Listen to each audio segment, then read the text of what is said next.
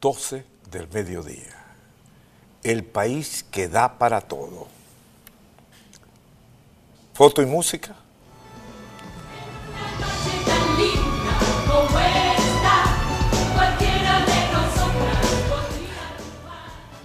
La organización no gubernamental SOS Orinoco denunció la realización de una fiesta privada ilegal en la cima del Cusari Tepuy, en el Parque Nacional Canaima. De acuerdo a la información de la ONG y las publicaciones hechas en las redes sociales por los asistentes, la celebración tuvo lugar el viernes 4 de febrero. 4 de febrero.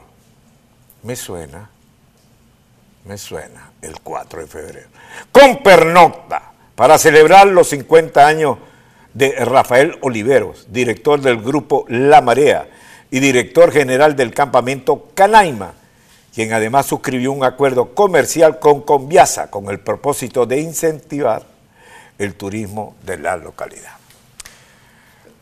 Es, no es un país para todos, es un país para unos pocos.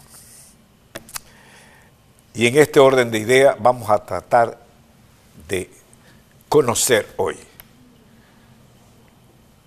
Murió el COVID, murió el venado, el machorro está vivo.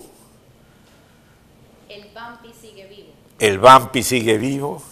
El conejo sí se murió. El conejo sí se murió, dice la catuar. Y por ahí se van las cosas. Y por ahí se van las cosas.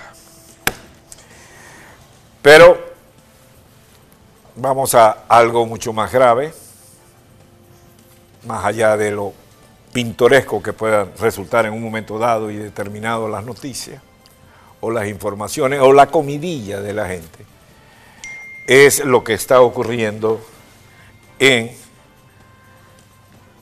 la capital de de Washington.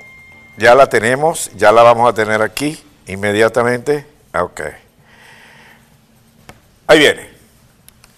Buenas tardes, Belén Mora. ¿Cómo está usted? ¿Qué nos puede informar? Muy buenas tardes, Leopoldo. Un gusto estar en contacto contigo y con tu audiencia. Efectivamente, estamos siguiendo muy de cerca eh, esto que tiene que ver y que es de interés para nuestra la comunidad hispana aquí en Estados Unidos, eh, luego de que se conoció y se presentó finalmente eh, en la Cámara de Representantes un proyecto de ley, una nueva propuesta para eh, hacer una reforma inmigratoria a a la ley de inmigraciones aquí en Estados Unidos. Es una propuesta que fue presentada precisamente por la legisladora por el estado de Florida. Estamos hablando de María Elvira Salazar, quien propone eh, esta, esta nueva, eh, presenta esta nueva propuesta. ¿Qué permitiría esta propuesta? propuesta? Básicamente que inmigrantes que no cuenten con un estatus en Estados Unidos y que están viviendo eh, por lo menos o al menos hace cinco años aquí en Estados Unidos puedan ingresar o formar parte de un programa que le permita regularizar su situación en un periodo de aproximadamente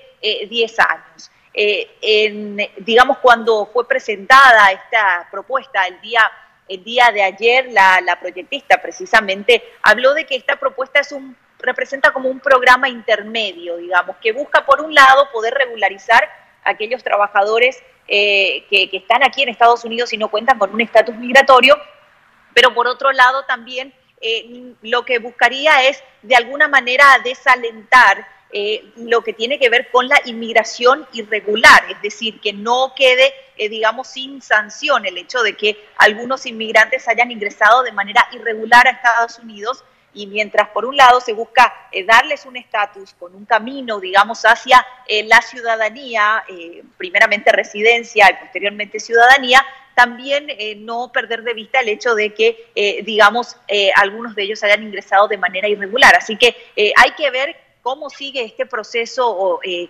eh, las negociaciones por sobre todas las cosas, porque ahora que fue presentada esta iniciativa, por supuesto, se inician las negociaciones principal, primeramente dentro de su propio partido, dentro del Partido Republicano y por otro lado también eh, con los colegas en el otro lado, digamos, de, de, demócratas para poder precisamente llegar a un acuerdo y ver si este si esta propuesta de ley, este proyecto de ley puede avanzar en la Cámara de Representantes. Esto tiene que pasar por diversas comisiones que tienen que analizar y estudiar esta propuesta para finalmente llegar a una votación en el Pleno. ¿Cuánto tiempo podría durar este proceso? Bueno, tenemos que estar muy pendientes y, tenemos que estar atentos a ver eh, que esto, eh, siguiendo muy de cerca el proceso que pueda llevar esta nueva propuesta, Leopoldo. Ahora, lo cierto que está ya en el tapete informativo, ya está con, con el acto de ayer y con las declaraciones que dio María Elvira y otros personajes, evidentemente está dentro de la noticia, ¿no?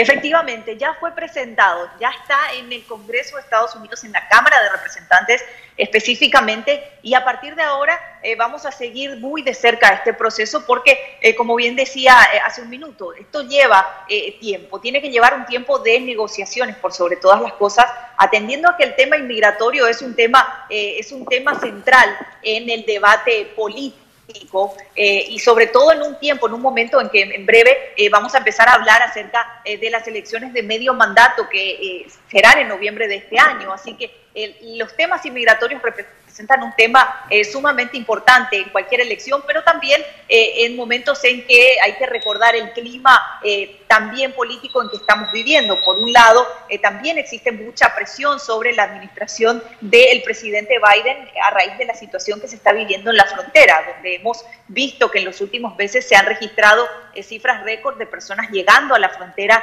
para intentar ingresar a Estados Unidos a solicitar asilo o en busca eh, de alguna manera de llegar a Estados Unidos y poder eh, establecer o tener una, vida aquí, Leopoldo.